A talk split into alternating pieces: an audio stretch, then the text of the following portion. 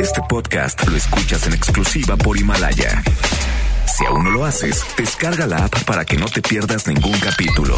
Himalaya.com. MBS Noticias presenta a Víctor Sánchez Baños, el trasfondo de la política y los negocios. Comenzamos.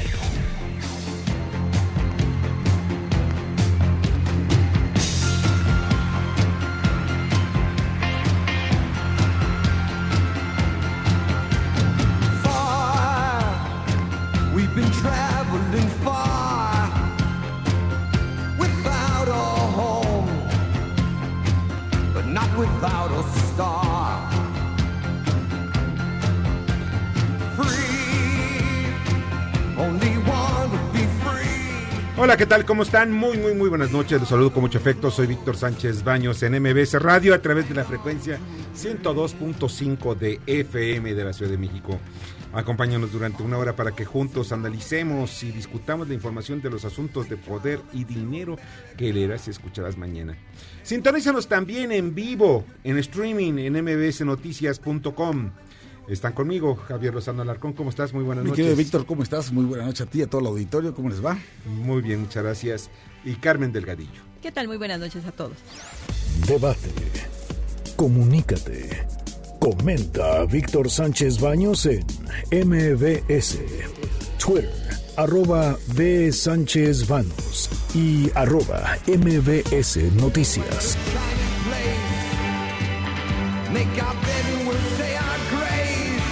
Bueno, música, música para miércoles de por la semana. Neil Diamond, ¿no? ¿verdad? Tú que eres un melómano. de- No, no, no. Y Neil Diamond es ya una leyenda viviente, ¿no? De todos los que crecimos con, con su música. Sí, claro. Aquella película de Jazz Singer. Sí, cierto. Ese dueto que tiene de eh, You Don't Bring Me Flowers con Barbara Streisand. Es una, es una maravilla esto. Es increíble. Y también yo me acuerdo mucho porque yo leí un libro de, de Bach que se llamaba Juan Salvador Gaviota. Ah, ¿cómo no? Y hubo hizo- una película con la música la hizo, precisamente de, Neil Diamond, claro. Juan Salvador. Gaviota, por supuesto. Y maravillosa, ¿eh? sensacional. Pues Por muy buena. estar en... Búsquenla porque vale la pena. No, no, y la película encima me tiene un mensaje muy bonito. Pero qué buena selección musical para esta noche. Sí, así es. Pensando en el auditorio, también en ti, mi querido Muchísimas gracias. ¿eh? Que hoy es el aniversario, te- déjenme comentarlo ya que estamos en efemérides musicales. Un día como hoy de 1803 nace Héctor Berlioz, uno de los músicos más importantes franceses, autor de la Sinfonía Fantástica, entre otras obras maravillosas. Así que hoy lo estamos también conmemorando. Pues déjenme decirle al auditorio que tú eres un excelente pianista, ¿eh? Pues no excelente, pero sí me gusta tocar el piano. Vamos a dejarla ahí. Fíjate que alguna ocasión me preguntaban, oye, ¿tú qué, qué instrumento tocas? Le digo, mira, toco la guitarra y la toco por nota, porque Ah, muy bien.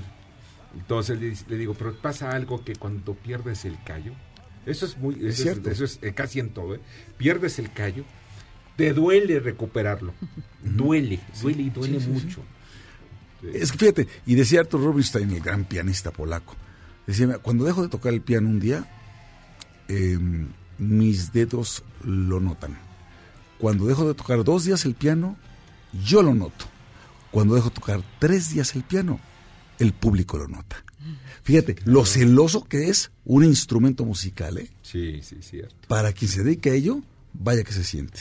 Sí, y los dedos, imagínate. Imagínate. No, imagínate, los dedos empiezan. Bueno, ¿para qué les digo? Música, música de Neil Diamond estamos el día de hoy. Estas, estas son las expresiones y las historias de hoy. Esta es la voz de Arturo Saldívar, presidente de la Suprema Corte de Justicia, en el marco de su primer informe. Espero haber demostrado con hechos estamos en la ruta de una profunda transformación del Poder Judicial de la Federación, hemos cambiado de dirección y que vamos en rumbo hacia una nueva forma de impartir justicia y hacia un renovado compromiso con la sociedad. Estamos logrando resultados tangibles que hubieran sido impensables hace unos meses en materia de austeridad, combate a la corrupción y al nepotismo, comunicación y cercanía con la gente.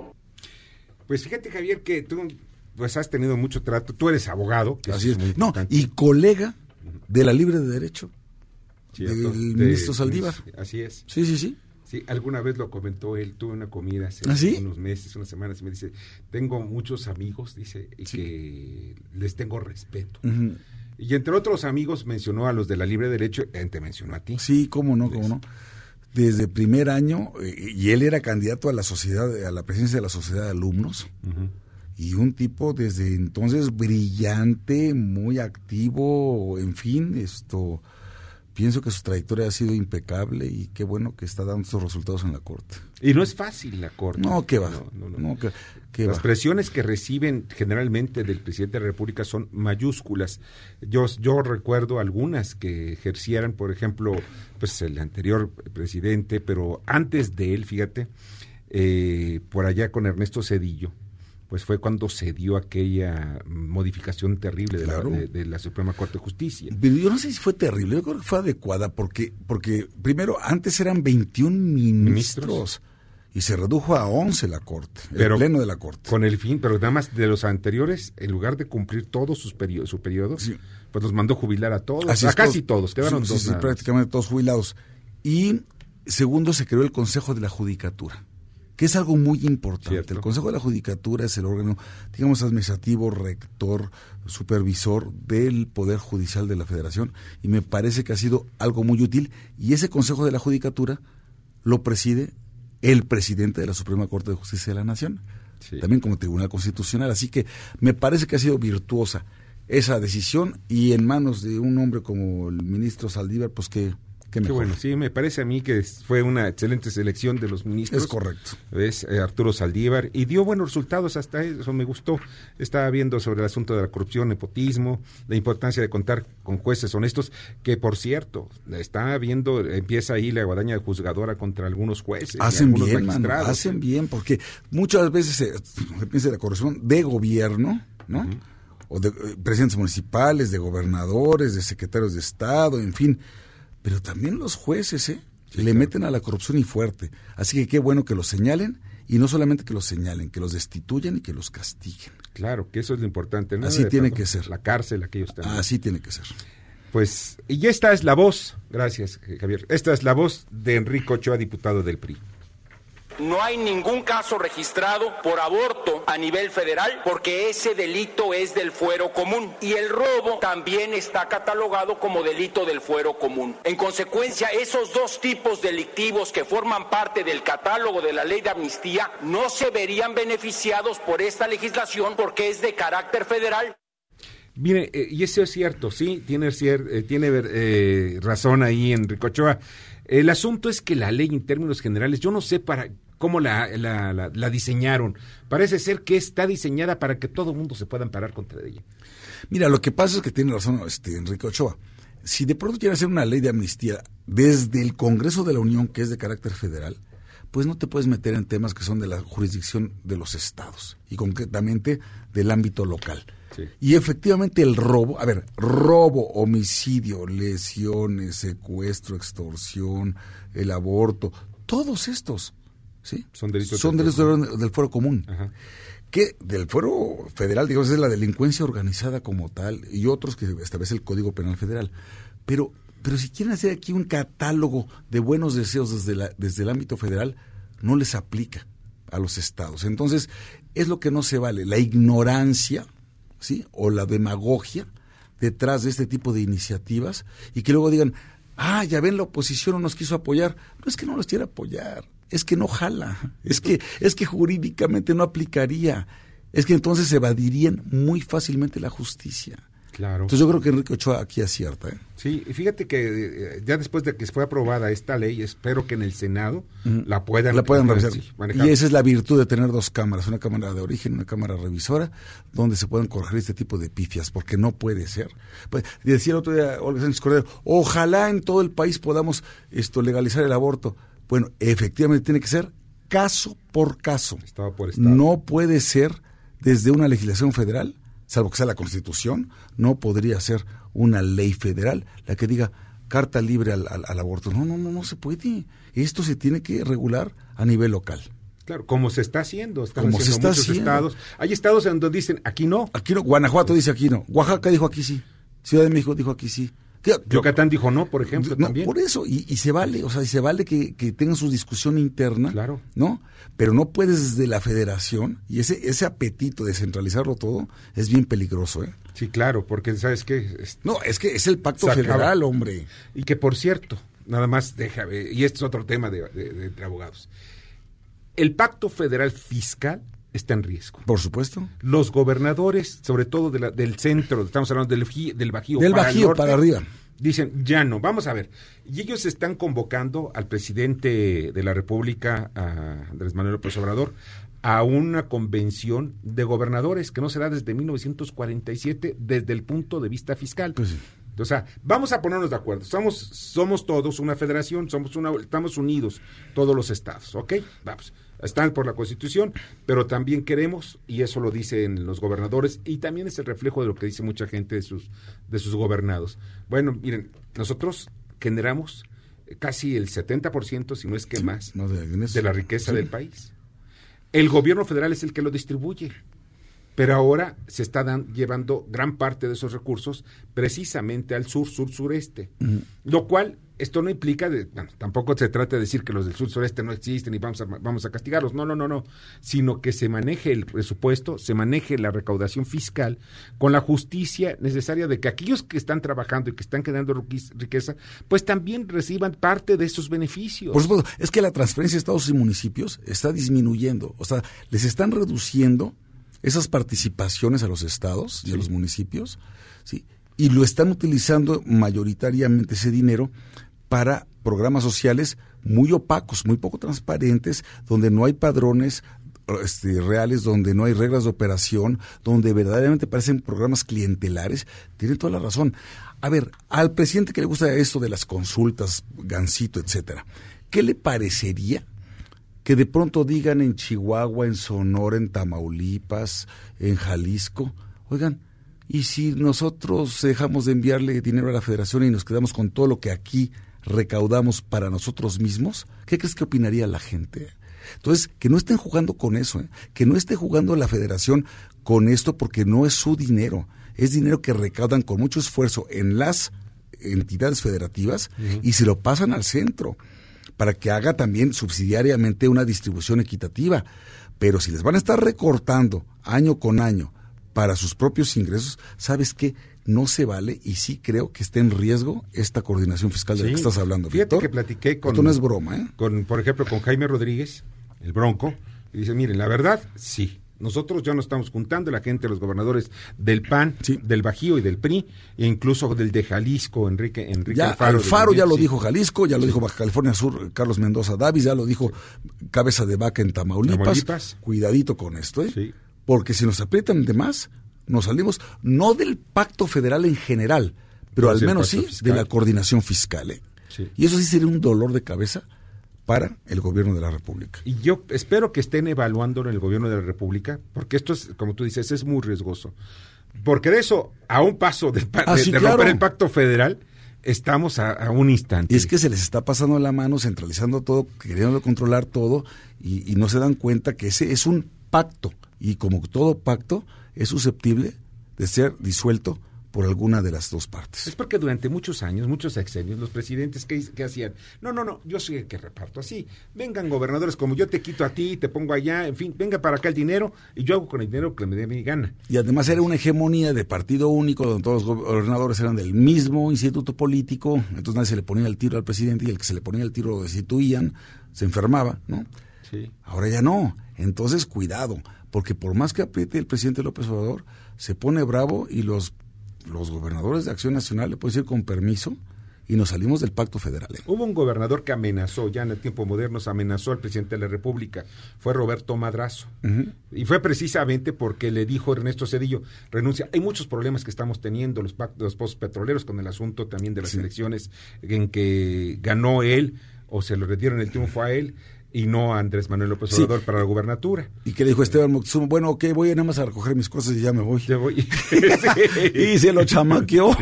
y sale y le dice a la prensa, no, yo amenazo con salirme del pacto federal. Tabasco se puede salir del pacto Y la federal. gente me quiere aquí en Palacio de Gobierno y se acabó ese. Y aquí eh, se acabó. Ahí ¿Cómo supo Ernesto Cedillo que no era un asunto de juego. Sí, o no. sea, no es jugar precisamente con la autonomía de los estados. Los estados, cuidado. Ahorita hay fiesta, la fiesta está en paz. Estamos chupando en paz, como Sí, dice el clásico, sí. ¿no? Es- Además ya viene el Guadalupe Reyes. el Guadalupe Reyes, en, en el marco del Guadalupe Reyes. Pero hay que tener mucho cuidado en eso, ¿sí? Vamos al resumen de información. Carmen Delgadillo. Destituyen al director de Pemex Exploración y Producción por la estafa maestra. La Secretaría de la Función Pública detectó omisiones en las declaraciones patrimoniales de Miguel Ángel Lozada Aguilar entre 2014 y 2017. Lozada habría desviado contratos a través de la Universidad Popular de Chontalpa. Aprueban diputados la ley de amnistía. La diputada Claudia Pérez de Morena pidió a la oposición no satanizar el proyecto que solo busca terminar anticipadamente las condenas de quienes están injustamente en la cárcel y no accedieron al debido proceso. Ya se turnó al Senado. El embajador de México en Argentina ya está en México. Lo confirmó la secretaria de Gobernación Olga Sánchez Cordero, quien justificó al diplomático al mencionar que fue un despiste. Más voy a hacer un comentario al margen porque platiqué con alguien del gobierno, de un secretario de Estado, y que, que vio a, a Valero, Ricardo Valero, que es el caso de él, y dice eh, algo que a mí me parece muy lógico. Dice, mira, la verdad parece que este, eh, tiene una enfermedad. No sé cuál sea la enfermedad, tampoco quiero yo calificar la enfermedad por razones de que son asuntos personales, pero sí este, no, me parece lógico de que te lleves un libro envuelto en tu periódico, porque te lo estás robando, de Lo 180 estás pesos. escondiendo, Sí. por Dios, que tú- todos vimos el video. Pero ya había pagado más de mil pesos, bueno, en pesos mexicanos, ya había pagado varios discos compactos. Entonces, oye, para robarte 189 cuando ya has pagado más de mil pesos en otro tipo de cosas, no parece lógico. Entonces me dice que aparentemente, esto dicho de una fuente de la familia, tiene un problema, una enfermedad, y pues ya a los 76 Seis. años, pues pues ya está reflexionando, pues ya retirarse. No, pues Yo que lo retiren también. Entonces ya no puedes tener un embajador representando al Estado mexicano en otro país. O, o es un cleptómano o tiene demencia senil. O, o sea, está mal. Y bueno, pues entonces no Hay puede ser un, un- un legítimo representante de, Sí, de hay tu que gobierno. ya. Pues Y sí, ya, es más, ya. hasta por la salud de Hasta él. por la salud de él. Sí, porque Esto seguramente lo va a golpear anímicamente de manera brutal. ¿eh? Yo creo que sí. Entonces, mira, y la verdad yo conozco a Ricardo Valero, no es una persona... Vamos, Tiene muy buena es- fama. Es un excelente dip- diplomático de carrera. de carrera, empezar. hombre. Pues, Y que, pues, bueno, yo no sé. Eh, hay cosas que pasan por la cabeza de mucha Mira, gente. lamentable eso y lamentable el que el presidente diga se vale porque todos cometemos errores. No que él es el, el paladín contra la corrupción y contra no robar, no mentir, no traicionar. No, no. Sí es una gran contradicción. Eh, ¿eh? Eso fue un robo, ese fue un robo y no que debe quedar claro. Es un robo que están 189 pesos. Así es. El INE responde a Morena que primero pagarán sus multas. El consejero presidente Lorenzo Córdoba explicó que las multas se pagan porque se pagan, porque ese dinero se va para el CONACIT.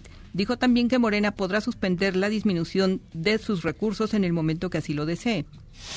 Alerta económica de parálisis en el órgano de apelación de la OMC. La subsecretaria Luz María de la Mora alertó que ayer expiraron los mandatos de dos de los tres miembros del órgano, que originalmente tenía siete miembros, una situación sin precedente en el organismo.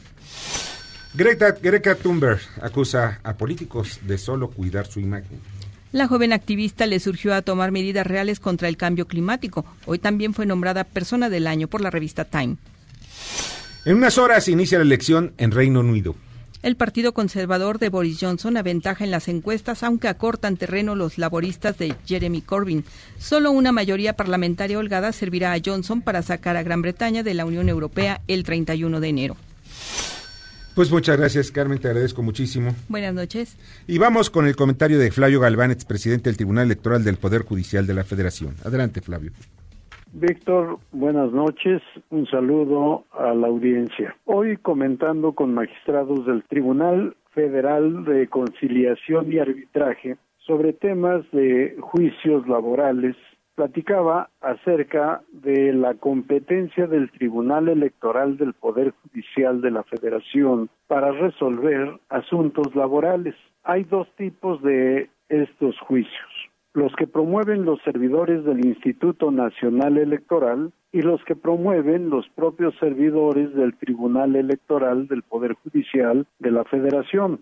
Yo, desde el origen de estos juicios, en agosto de 1996, a nivel constitucional, y noviembre del mismo año, a nivel legal, me he pronunciado en contra. Considero que los asuntos laborales en contra del Instituto Electoral deben ser conocidos y resueltos por el Tribunal Federal de Conciliación y Arbitraje, porque es el tribunal burocrático, el tribunal en donde se deberían de concentrar todos los asuntos laborales. Pero en el caso de los juicios promovidos por servidores del tribunal en contra del Tribunal Electoral, se rompe un principio sumamente importante del proceso. Nadie puede ser juez y parte en la misma causa. Y en estos asuntos laborales, en donde el actor es el servidor público y el demandado es el tribunal electoral, funge tanto como patrón como demandado y como juez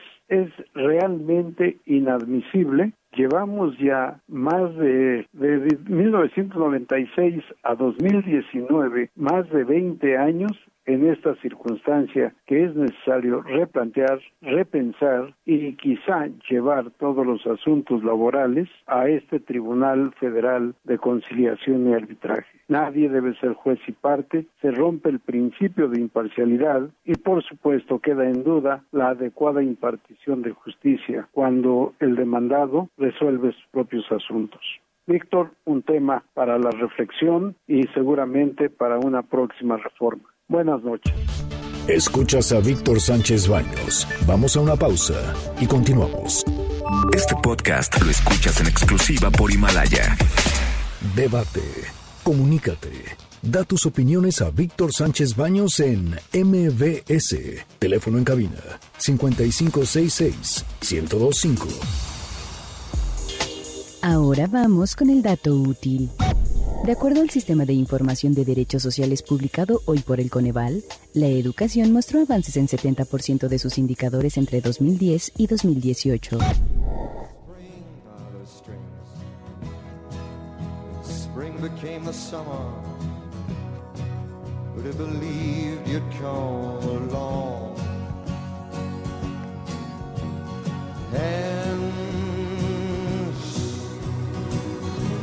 touching hands,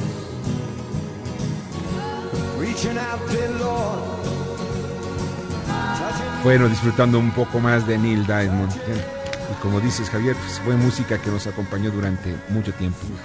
Muchos años. Oye, también el auditorio para que estén, para que nos puedan hacer favor de llamar al 5166-1025. Tenemos cinco pases dobles para el concierto de Antonio Sánchez Immigration el domingo 15 de diciembre a las 17 horas en el Teatro Ángela Peralta.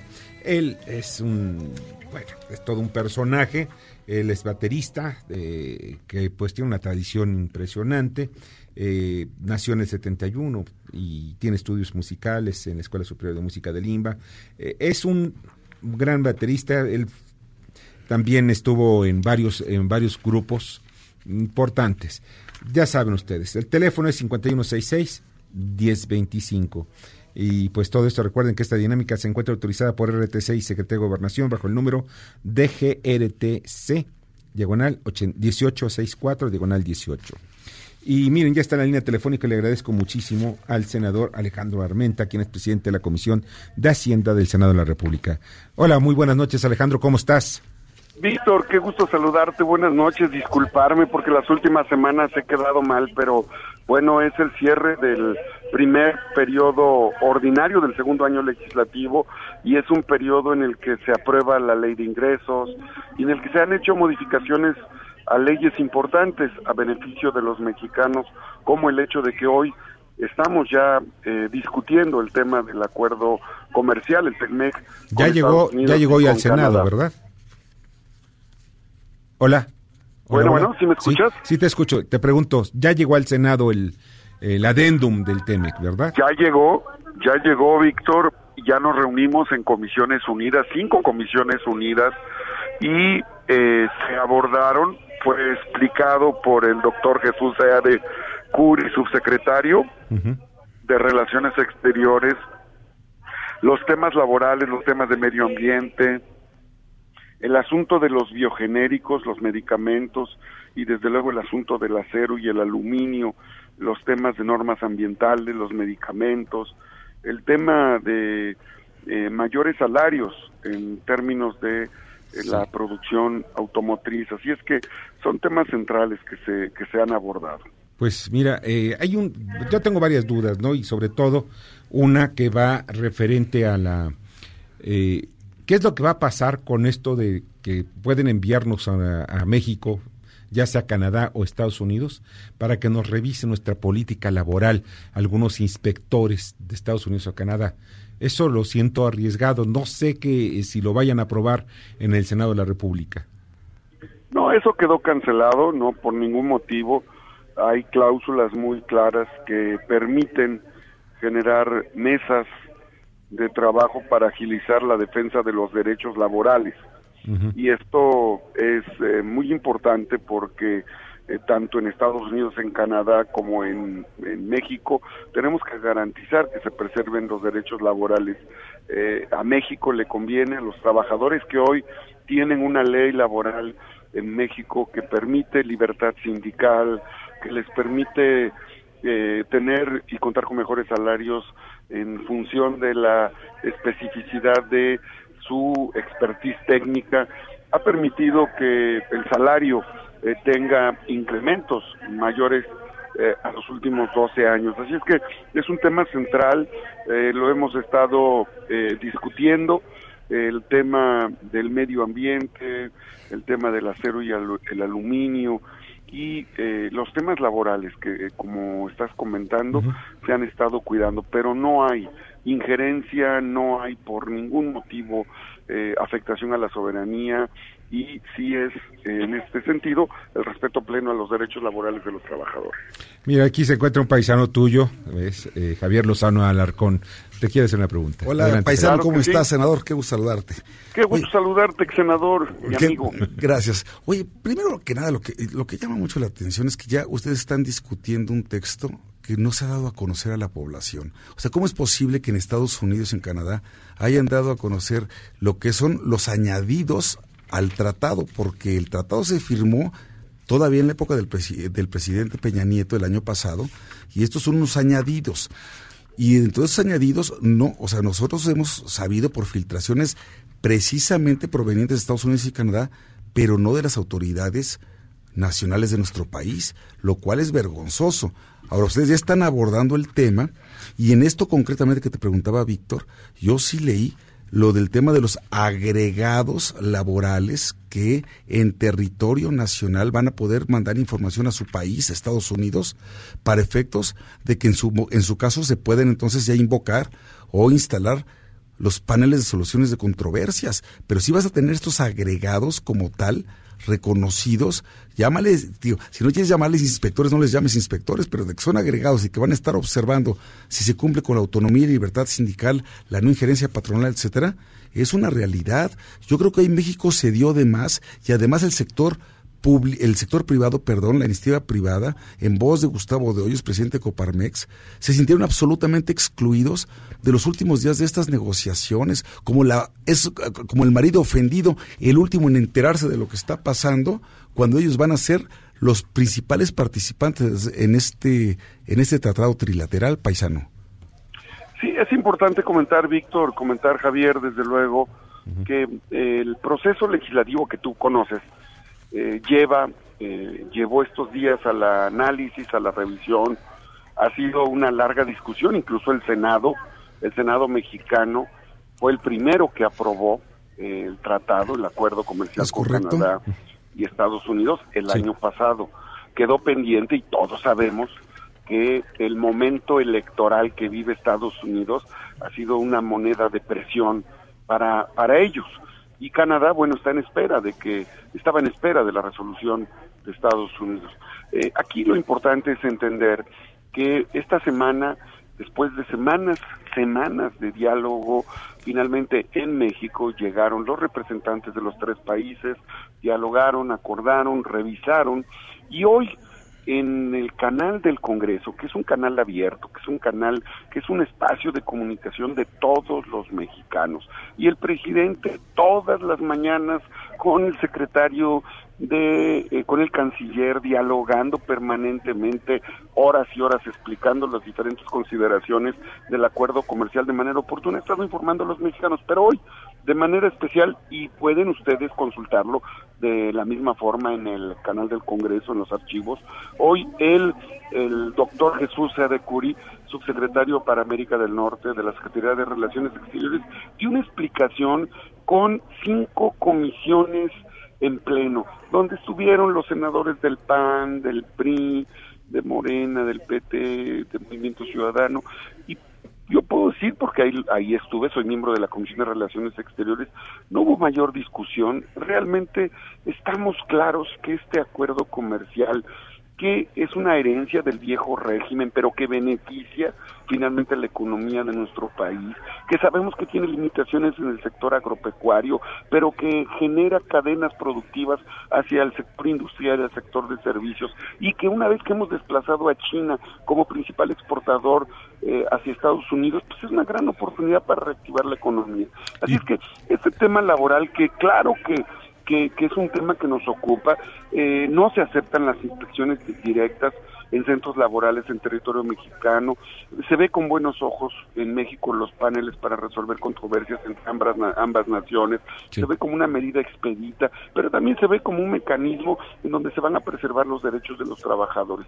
Hay temas que, claro, pues que son de discusión y que cada partido político, cada óptica eh, partidista tiene eh, pues diferentes reservas y lo entendemos, pero al final de cuentas el acuerdo comercial nos conviene, conviene a México, nosotros como partido, como, como eh, partido que hoy gobierna, pues claro que teníamos nuestras propias dudas en el origen de la formación de este de este, de este tratado comercial porque dejó abandonado el tema agropecuario, pero vemos eh, la parte positiva y en ese sentido, eh, bueno, pues ha habido un esfuerzo extraordinario.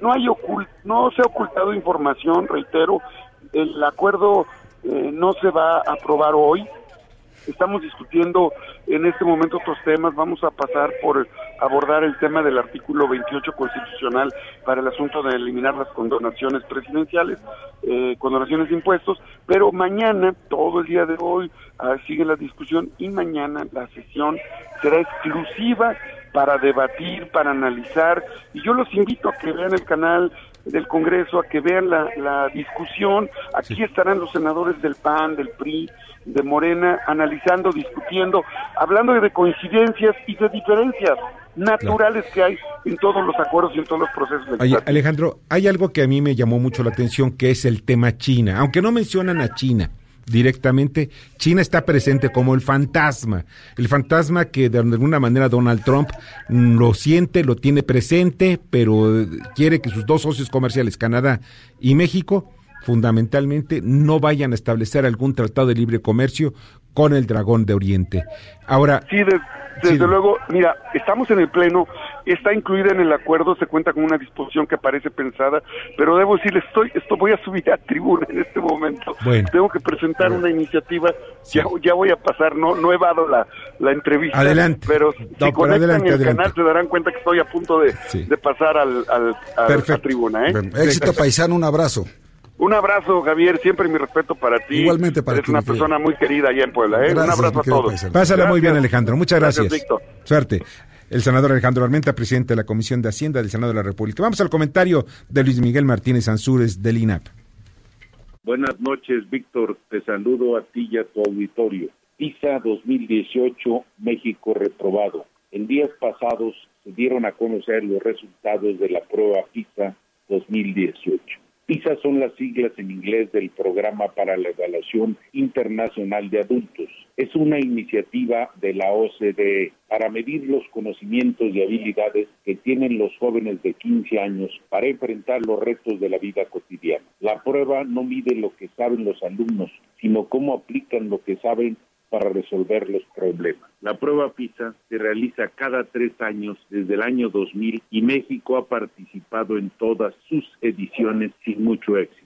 La prueba evalúa las destrezas de lectura, matemáticas y ciencias. Cada tres años se ocupa de alguna de ellas. El año pasado el énfasis estuvo puesto en la lectura. La prueba obtiene además datos sobre estudiantes, profesores y en general sobre los sistemas educativos para poder contextualizar los resultados. En esta edición participaron los 36 países miembros de la OCDE, entre ellos dos latinoamericanos, México y Chile y también 42 países invitados, entre ellos ocho latinoamericanos. Si tomamos en cuenta solo los países de la OCDE, México quedó en último lugar en las tres evaluaciones, Chile quedó en penúltimo. Los resultados demuestran que los jóvenes mexicanos, para el caso de la lectura, 55% de ellos alcanzaron el nivel mínimo de competencia, nivel 2. Uno de los objetivos de la prueba PISA es obtener información confiable para que los encargados de los sistemas educativos de los países participantes tomen las mejores decisiones para el desempeño de políticas públicas educacionales. En síntesis, lo que nos indica la prueba es que nuestros jóvenes no saben aplicar lo que saben en los problemas de la vida práctica. Pregunta, ¿Sabrán nuestras autoridades educativas aplicar lo que ahora ya saben para resolver este problema o también tendrán otros datos? Muchas gracias. Escuchas a Víctor Sánchez Baños. Vamos a una pausa y continuamos. Este podcast lo escuchas en exclusiva por Himalaya. Debate. Comunícate. Comenta a Víctor Sánchez Baños en MBS, Twitter arroba B. Sánchez Vanos y arroba MBS Noticias. Ya regresamos con el dato inútil.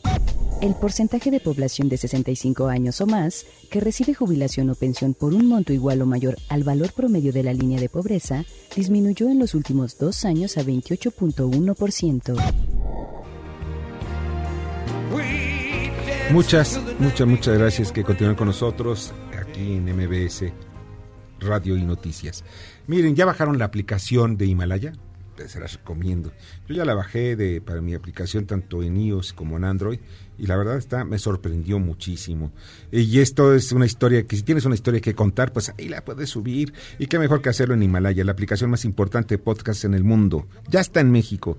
No tienes que ser influencer para convertirte en un podcaster. Descarga nada más única, únicamente descarga la aplicación Himalaya, abre tu cuenta en forma gratuita y listo. A grabar y publica tu contenido. Crea tus playlists, eh, descarga tus podcasts favoritos sin conexión y en el lugar que tú quieras, donde te encuentres.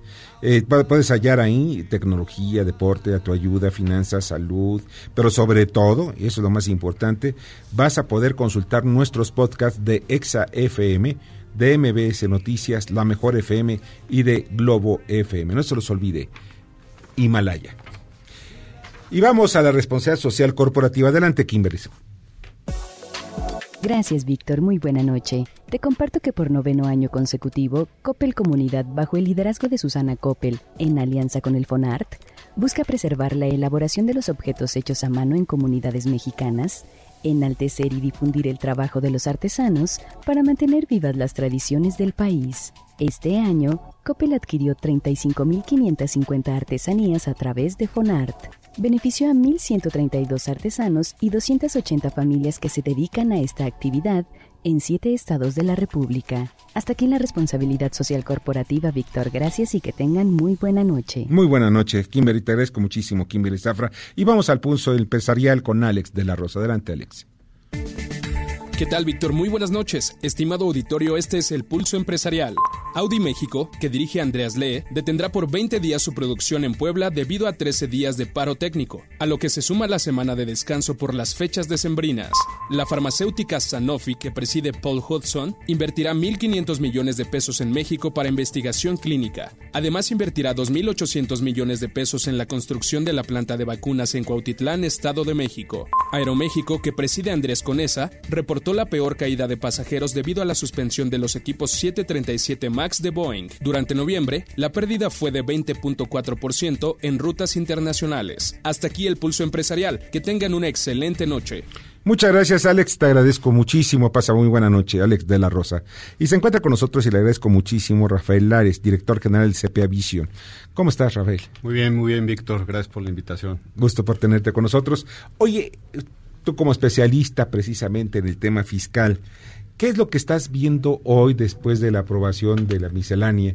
Esas, esas misceláneas que cada sexenio, cada año siempre nos pegan a todos absolutamente. No, definitivamente es una, es una reforma que físicamente eh, pues eh, es totalmente recaudatoria. definitivamente la necesidad en México de recaudar es, es, eh, es, fundamental. en comparación a otros países recaudamos muy poco y entonces pues la idea es recaudar al menor costo posible y para eso está toda la parte digital además de la parte de la reforma que, que sí tiene eh, pues unas cuestiones, por ejemplo, el, interés deducible y demás cuestiones que ahora tienes que poner una fórmula para ver cuánto interés puedes deducir de aquellos préstamos que tuviste, ¿no?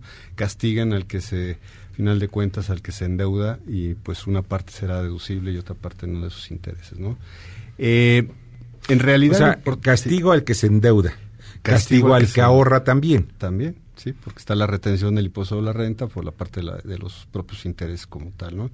Pero fíjate que lo más, lo más importante y lo que vamos a estar viviendo durante este año es todo esto que, que empieza con lo digital, ¿no? que en realidad es un tema fundamental que hay que entender y uno de los puntos que, que sí creo que vale la pena que se comunique, que lo entiendan pues todas las personas, tanto morales como físicas, porque esto nos afecta a todos, es lo vulnerable que somos eh, al poder ser utilizada nuestra firma electrónica para efectos de facturarle a un tercero sin que nosotros nos demos cuenta.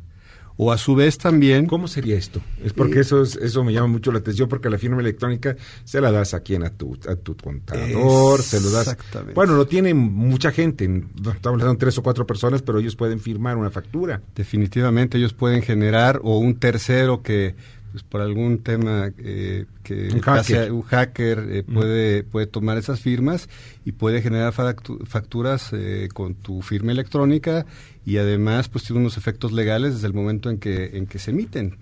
Entonces una de las cuestiones que hay que estar vigilando es cuál es tu estado con tu RFC directamente en el SAT para estar seguro de que lo que estás facturando es precisamente a lo que te dedicas no se está dando mucho y también se está dando mucho el que tú, pues, eh, vamos a suponer, eres empleado de una empresa, de la empresa 1, y al final de, la declaración, al final del año, al hacer tu declaración anual, pues te das cuenta de que además de estar en la empresa 1 como empleado, resulta que la empresa Patito, la número 2, eh, está facturando, está generando CFDIs de nómina como si tú estuvieras recibiendo ese dinero en efectivo.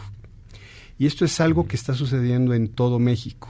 Y normalmente son las deducciones que están tomando aquellas empresas eh, que se denominan como emisores apócrifos. Las factureras. Las factureras. Entonces, ¿qué está sucediendo? Y nos está pasando con muchos clientes, el que sus empleados, a la hora de que les abrimos la posibilidad de que se vean eh, directamente en el SAT qué datos tiene el SAT de ellos, pues encuentran las facturas de su, de su patrón, pero también encuentran CFDIs creados por una tercera empresa que físicamente los está incorporando. En su ¿Qué hacer para detectarlos?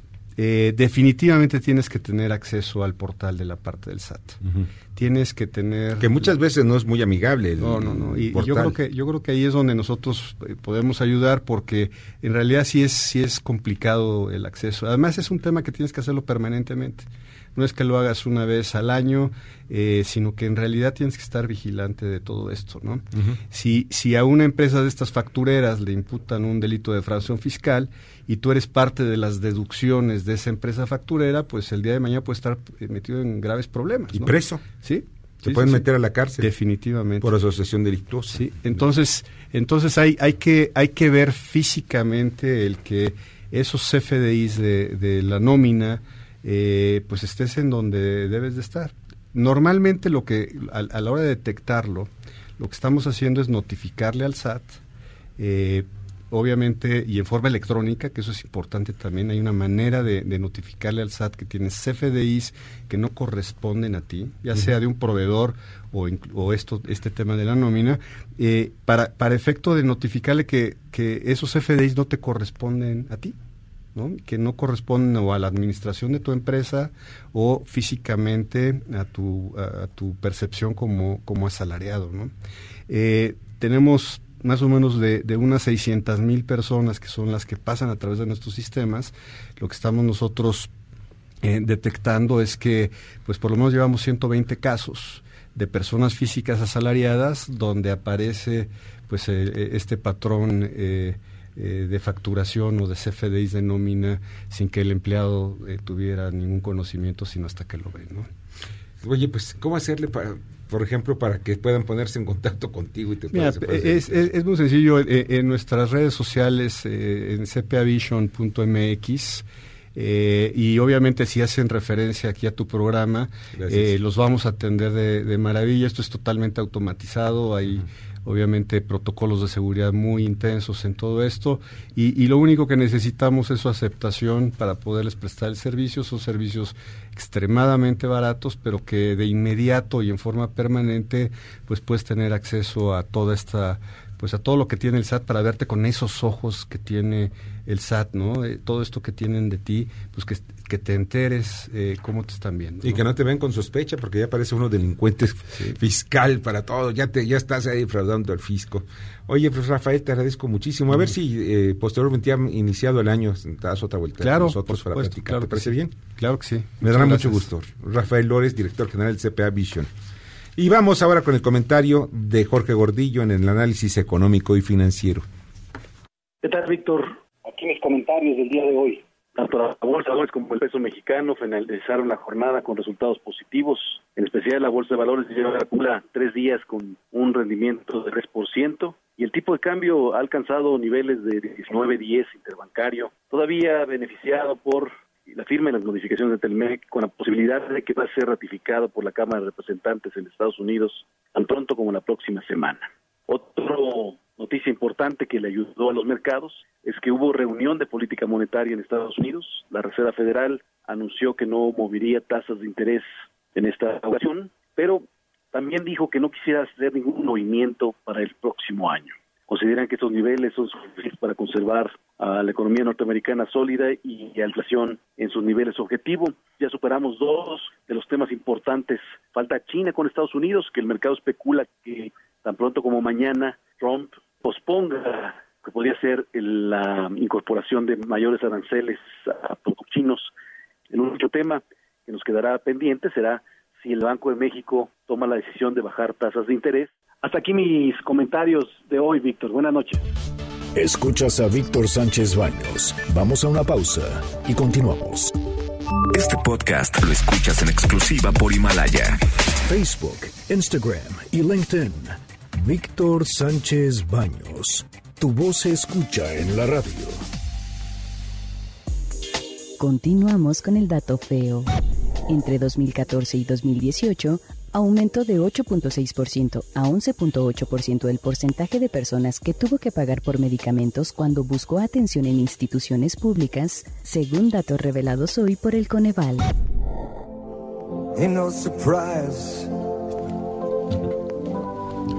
Sensacional Neil Dan. Qué barbaridad. Qué barbaridad. Qué grata música. Sí. Pues vamos a las columnas político-financieras que leerán ustedes el día de mañana en los periódicos diarios de la Ciudad de México. Paco Rodríguez, Ramírez, perdón. Mañana en mi columna de 100 palabras vamos a tocar el tema, bueno, el tema que desde ayer es eh, la gran noticia, la captura, la detención en los Estados Unidos de quien fue el secretario de Seguridad Pública, Gerardo García Luna. Sorpresivamente se acordaron que existía, mágicamente le encontraron una carpeta de investigación y rápidamente le congelan sus cuentas bancarias. Pues de qué se trata? Eso es juntamente lo que vamos a tratar en la columna de 100 palabras a través de milenio.com. Muy buenas noches, Víctor, amigos. Muchas gracias, Paco. Pásala bien. Francisco Rodríguez. Víctor, muy buenas noches. Te saluda Francisco Rodríguez desde el Índice Político. Te acordarás que dicen por ahí que México podría tener dos tipos de solución, una técnica y otra milagrosa. La milagrosa sería que quienes están a cargo del gobierno pues supieran lo que están haciendo y lo hicieran bien. La técnica pues que la Virgen de Guadalupe baje y nos firme un cheque. La verdad es que estamos ayunos de ayuda. Y el índice político de mañana, pues precisamente le pide esa ayuda a la Virgencita de Guadalupe con un Kiri Eleison. Ayúdanos, Señor. Mientras tanto, recibe un abrazo y, como siempre, mis deseos para que haya buenas gracias y muchas, muchas noches. Muchas noches, Paco. Pásala muy bien. Lili Arellano. Víctor, muy buenas noches. Sin duda, pues, ya sea cortina de humo o realmente un apoyo a la lucha contra la corrupción, o tal vez hay que seguir la ruta del dinero, que este permanezca allá con el vecino del norte, mientras aquí seguimos día con día con los velorios. El caso de Genaro García Luna sigue despertando un interés que no se había visto desde el juicio del CHAM. Esto y más en Estado de los Estados de tu servidora Lilia Arellano, que está en los diarios del interior del país y en las redes sociales. Buenas noches. Buenas noches, Lilia. Pásala muy bien. Arturo Dam. Víctor, Radio Escuchas, muy buenas noches. El día de mañana, en mi columna Pesos y Contrapesos en el diario La Razón, analizo lo que dijo López Obrador una vez que se concluyeron las negociaciones del TEMEC y lo que dijo en el sentido de que es importante que se atraiga inversión directa para que la economía pueda crecer más y que este crecimiento es una de las condiciones necesarias para el bienestar. Mañana, en Pesos y Contrapesos en el diario La Razón. Gracias, Arturo. Julio Brito. Víctor, muy buenas noches a ti y a tu auditorio. El control total del sector minero se mantiene como un objetivo fundamental del senador de Morena y líder sindical Napoleón Gómez Urrutia, solo que ahora el ambientalismo es una nueva arma que utiliza. Esto y más en mi columna Riesgos y Rendimientos que se publica toda la semana en el periódico La Crónica de hoy.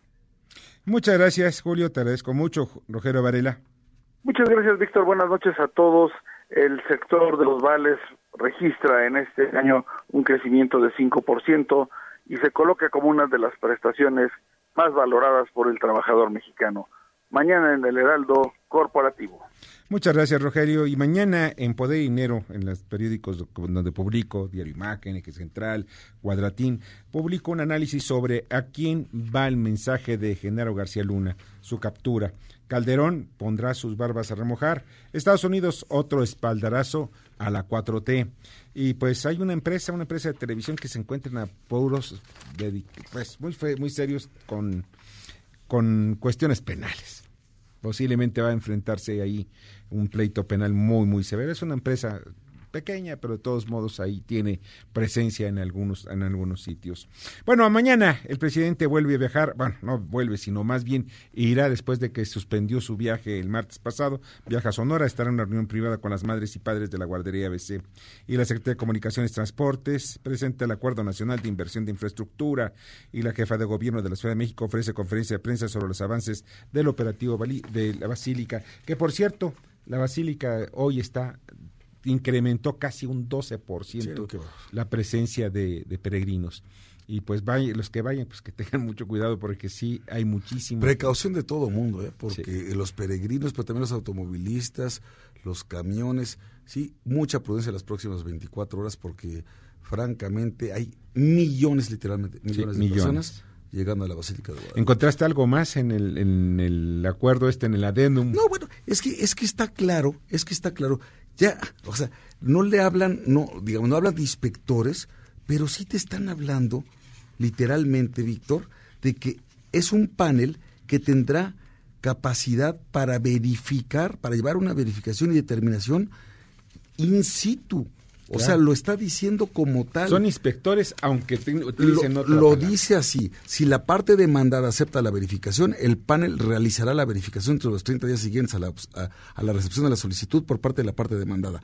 Observadores de ambas partes podrán acompañar al panel en cualquier verificación in situ si ambas partes lo solicitan. No nos hagamos los tontos. Le cambiaron el nombre. No se llaman inspectores. No son agregados. Son un panel de personas ajenas a nuestro país. Claro. Que van a venir a, este, a, verificar si está cumpliendo con lo que dice el tratado y con lo que dice nuestra legislación doméstica. Y conste, y conste que decía el presidente del observador que los neoliberales ven, aceptaban todas las instrucciones de Washington, los Estados Unidos, la reforma laboral y este tratado es completamente dictado desde Washington.